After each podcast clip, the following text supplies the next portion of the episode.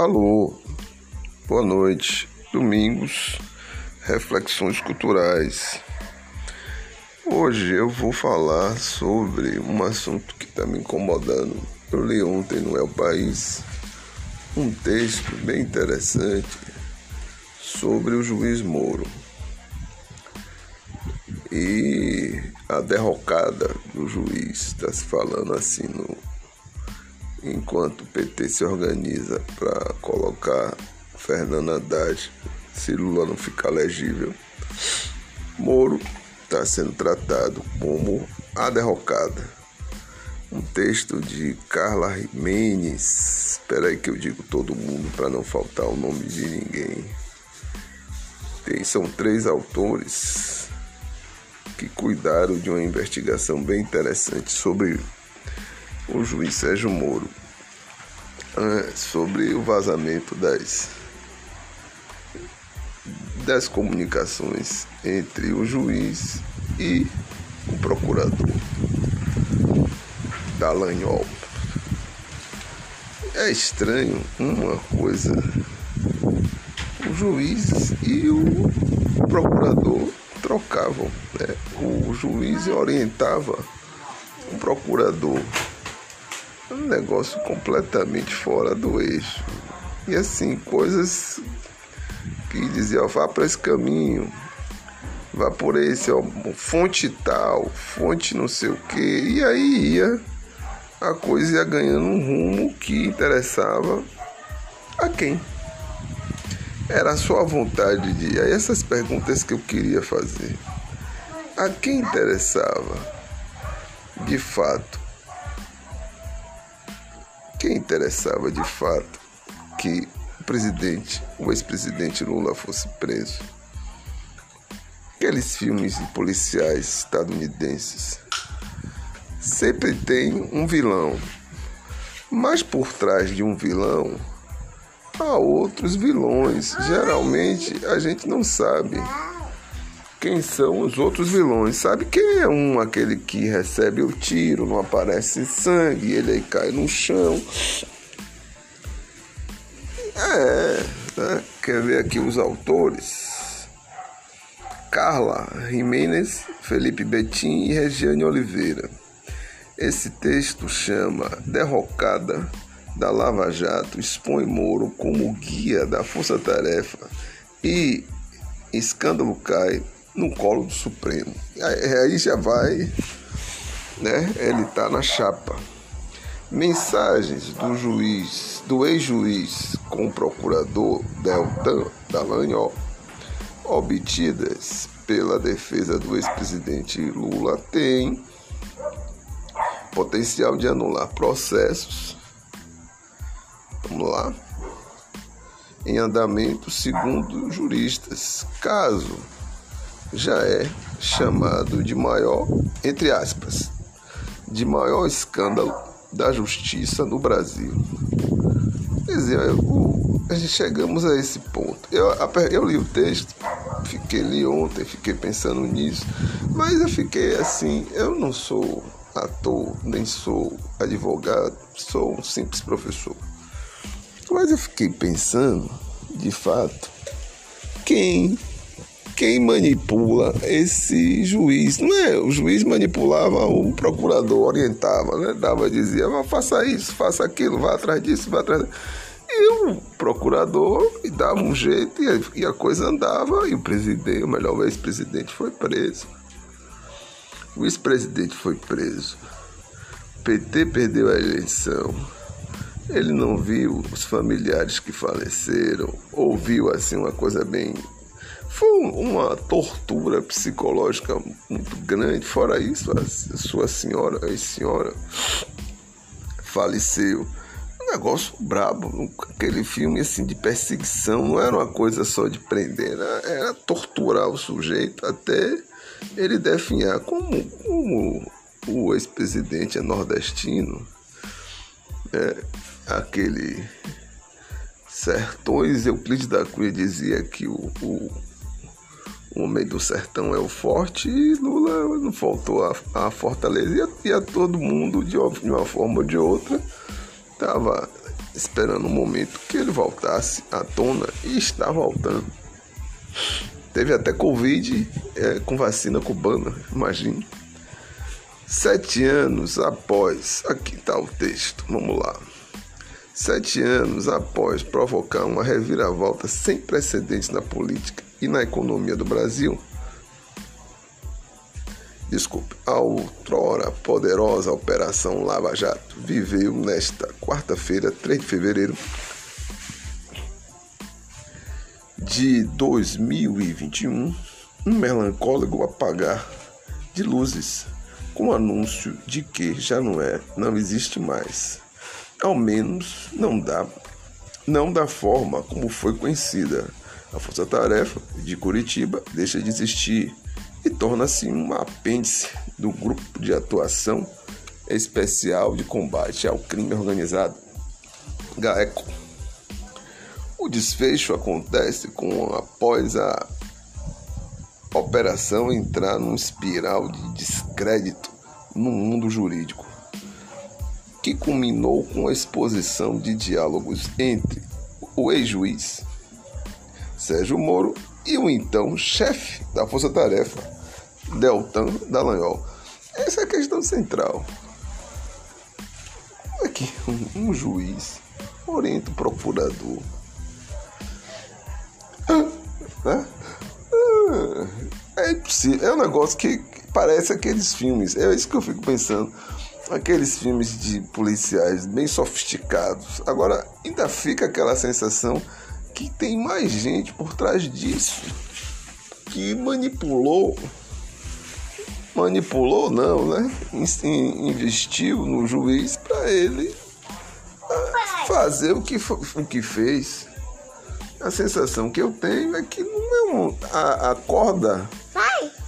Ai, filha, a corda de caranguejo é maior do que se espera. Vou dar uma parada por aqui que minha filha me chamou. Depois eu volto.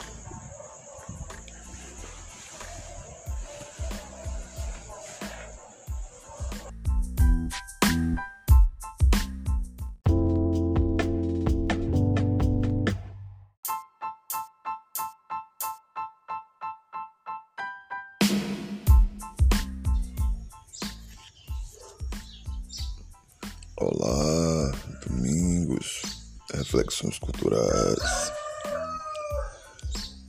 Em tempos de falar mal de Machado de Assis, eu queria lembrar de, daquele casal, o alienista, salvo engano, Dona Plácida. Se estiver enganado, peço desculpa, essa memória, vez por outra, vai embora. O alienista fez o que fez, né? depois entrou na cadeia iniciou assim, né, aquela perseguição à população da perseguiu que pôde, depois descobriu que era ele mesmo carcerou-se. Iniciou assim para falar desse não sei se é uma odisseia, não sei se é uma coisa mais contemporânea, mas esse percurso do ex-juiz Moro porque uh, o Covid está de fato né, aplacando as, as informações e não vai sair na grande imprensa certas coisas, não sai. Mas o percurso dele agora já é um percurso complicado. Eu quero retomar o texto do meu país, mas queria falar algumas coisas dessa natureza. A criação do herói um herói líquido, né? Bauman tem me influenciado muito, sobretudo nesse período. Fico em casa estudando. Ele não fala, ele fala do anti-herói. Eu tô falando do herói líquido, um herói construído é, com objetivos e fins. E ele vestiu, né? Ou vestiram ele como o Superman o boneco de salvador da pátria, protetor dos, dos mais fracos, defensor da justiça. Um juiz saiu lá com a roupa e Eu não sei se os autores ou, os, ou a turma que é responsável pela imagem desse, desse herói entrou em contato com assessoria de marketing do, do ex-juiz para tirar. Eu não sei se isso aconteceu. Mas isso é interessante do ponto de vista teórico, né? Um herói romântico é um herói que tem certas características, que é, ele é religioso, né? Normalmente era católico. É, antes da. É, coisa inglesa. Antes de, de Ana Bolena e Henrique VIII. E essa recuperação uma recuperação do século XII, século XIII, né? É, a floresta Sherwood, a é, Robin. É, isso aí é uma coisa de, de bem inglesa, o romantismo recuperou. Bom, dito isso, né, há também. Eles são, os heróis. Depois vem os anti-heróis. Eu tenho a impressão que futuramente vão fazer uma revisão desses ismos, né? Ou esses ismos. Eu acho que vão recuperar, vão redenominar. Eu tenho a impressão que isso vai acontecer. Ou, não sei. Não vou falar sobre isso agora. Mas o herói romântico era um herói umas características seguras, né? Era o que, o que Stuart Hall chama de identidade fixa. E realmente era uma identidade fixa. Ele era nobreza, e se ele fosse da nobreza, ia ser o resto da vida. Se fosse povão, ia também ser, né? Se fosse plebe, ia ser plebe o resto da vida. E se fosse monarca, também. Ele fala dessas identidades fixas. O, o Luiz Moro, não sei se ele tem. Se ele vem de alguma linhagem nobre ou vem de outro planeta. Né? Superman não é estadunidense, nem humano, é de Krypton. Então a gente não sabe se ele veio de outro mundo, né? com essa, essa vontade de fazer justiça no Brasil. Ao que parece, segundo o texto, não. Isso é uma coisa, né? Tem outras, outras, outras partes da, da, do romantismo. Ele é casado. Era, vai várias, várias igrejas e tal. Mas tem uma coisa no romantismo é que é a honestidade. Um homem romântico é honesto. E o homem, essa criação de herói, né, está muito mais ligada a uma produção da mídia, do telejornalismo, a como o sujeito é. Essa é uma diferença básica. A invenção desse, dessa modelagem de herói, um herói líquido ele é produzido pela comunicação social. E essa comunicação social tem cuidado, porque não é um engenho solitário. É por isso que eu tenho perguntado quem está por trás destes sujeitos, não deste, mas destes. Porque essa engenharia, de, de essa construção de um sujeito é, ímpio é uma construção que assiste a, aos olhos da sociedade brasileira. E ele foi lá, construiu-se, só que o, a dinâmica da, da, da, dos interesses é muito rápida. Então, à medida que a, o resultado vai aparecendo, os interessados em construir um herói, eles vão embora. E o próprio herói não é de verdade né, um herói. Ele é uma invenção mal feita. Aí quando vai ver, pega-se, melhor, invade-se o, o, o Telegram, o meio de mensagem do herói e descobre-se coisas. E ao passo que vai se descobrindo coisas, a ideia de herói não é nem de anti-herói, é isso que eu queria deixar claro.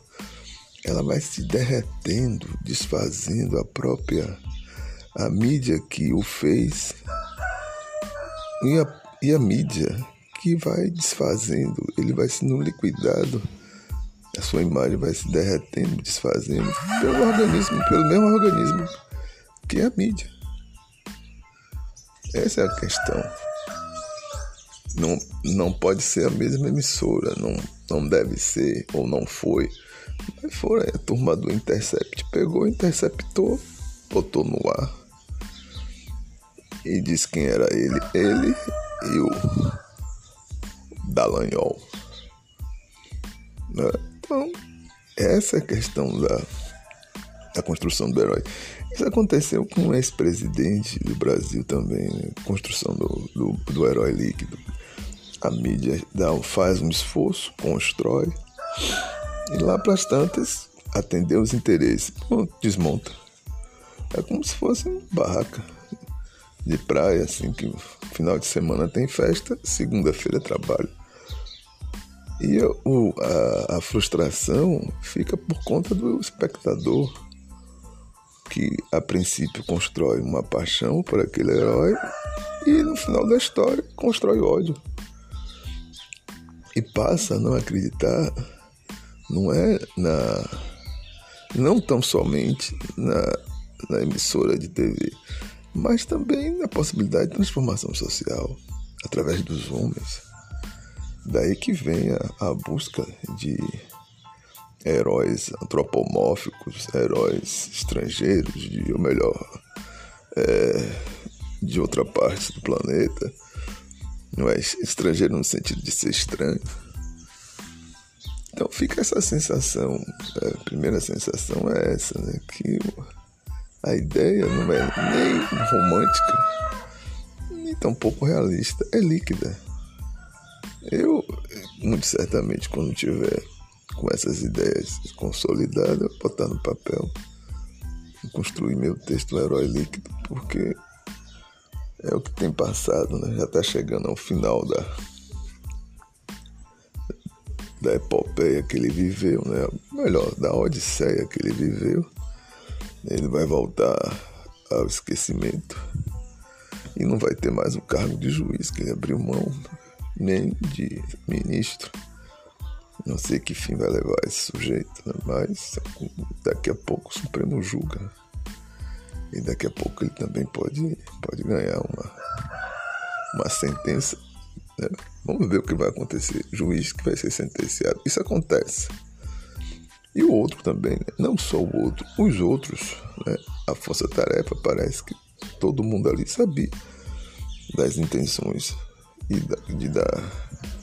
Parece, não é uma certeza das intenções e de como aquela lei funciona. Agora, ele e o Dallagnol, de fato, né? aqueles dois não escapam. Já não escapam do escárnio público, né? Ou mal dizer, né?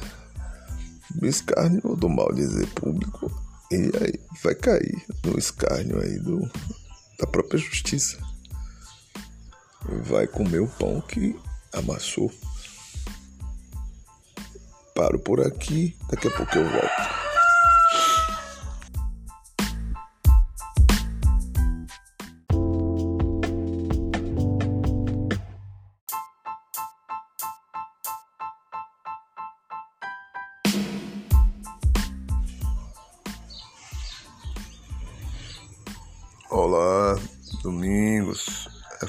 Culturais. Agora eu vou voltar à leitura do texto, né? Que ontem eu parei. O conteúdo tornado público nesta segunda-feira, dia 1 de fevereiro, pelo ministro do Supremo Tribunal Federal, STF, Ricardo Lewandowski, a pedido da defesa do ex-presidente Luiz Inácio Lula da Silva, confirma parte das informações que já haviam sido reveladas pelo The Intercept Brasil na série Vaza Jato, publicada desde 9 de junho de 2019. A série trazia alguns diálogos de Dallagnol e Moro, mas principalmente conversas entre procuradores da, da Força Tarefa do Ministério Público Federal do Paraná. Um, um total de 105 reportagens foram escritas por diversos veículos de imprensa, incluindo o El País Brasil, a partir do material obtido pelo Intercept. No entanto, o material exposto nessa segunda-feira vai muito além do que o exposto pela Vaza Jato e tem potencial de reescrever a história da operação.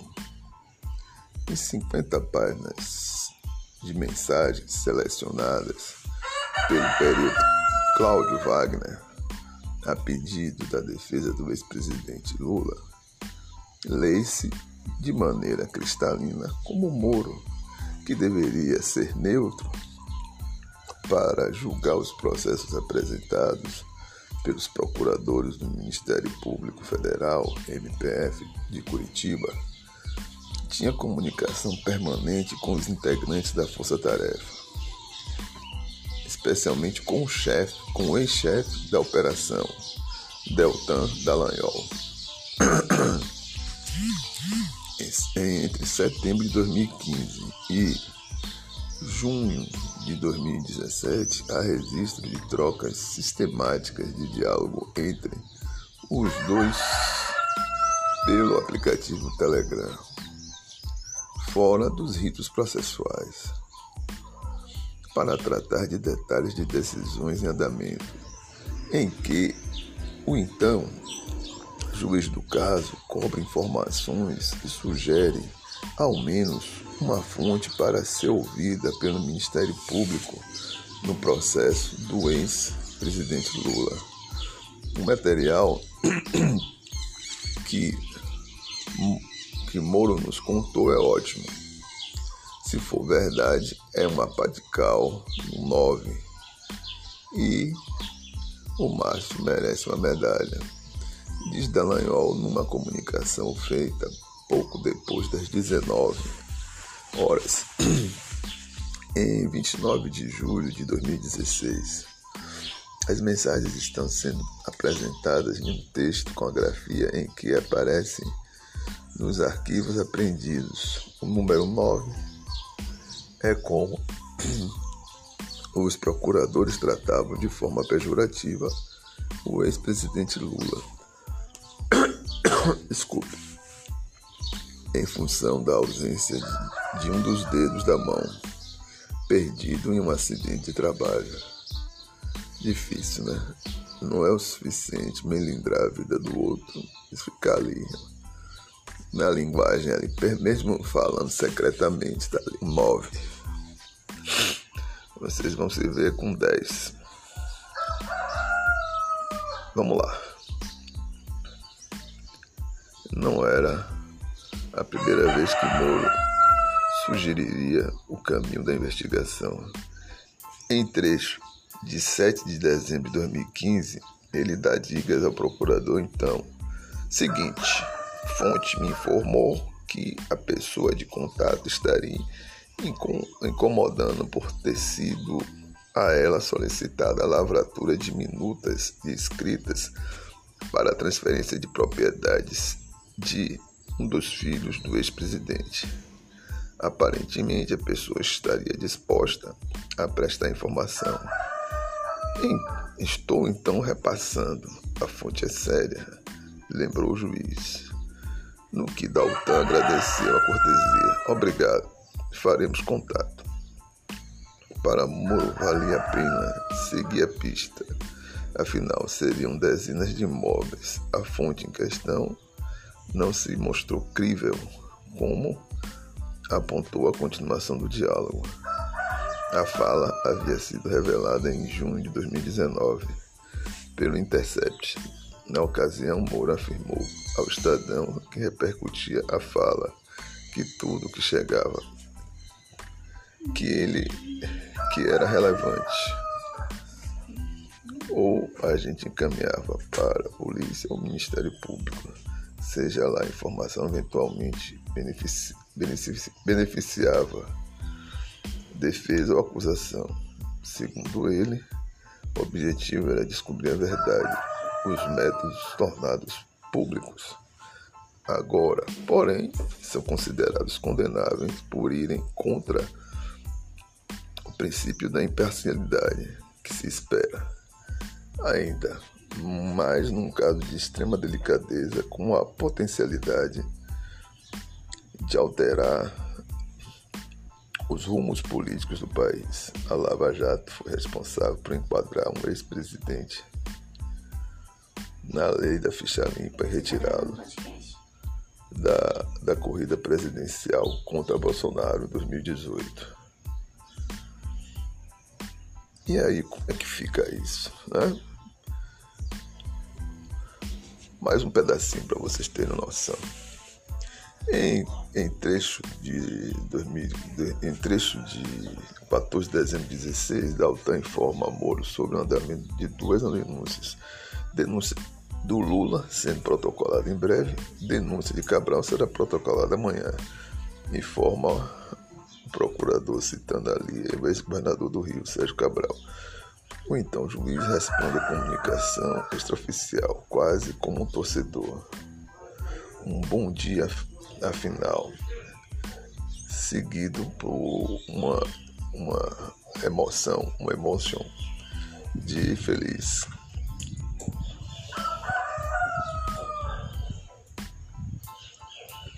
Bom, vou parar por aqui, porque já, já deu.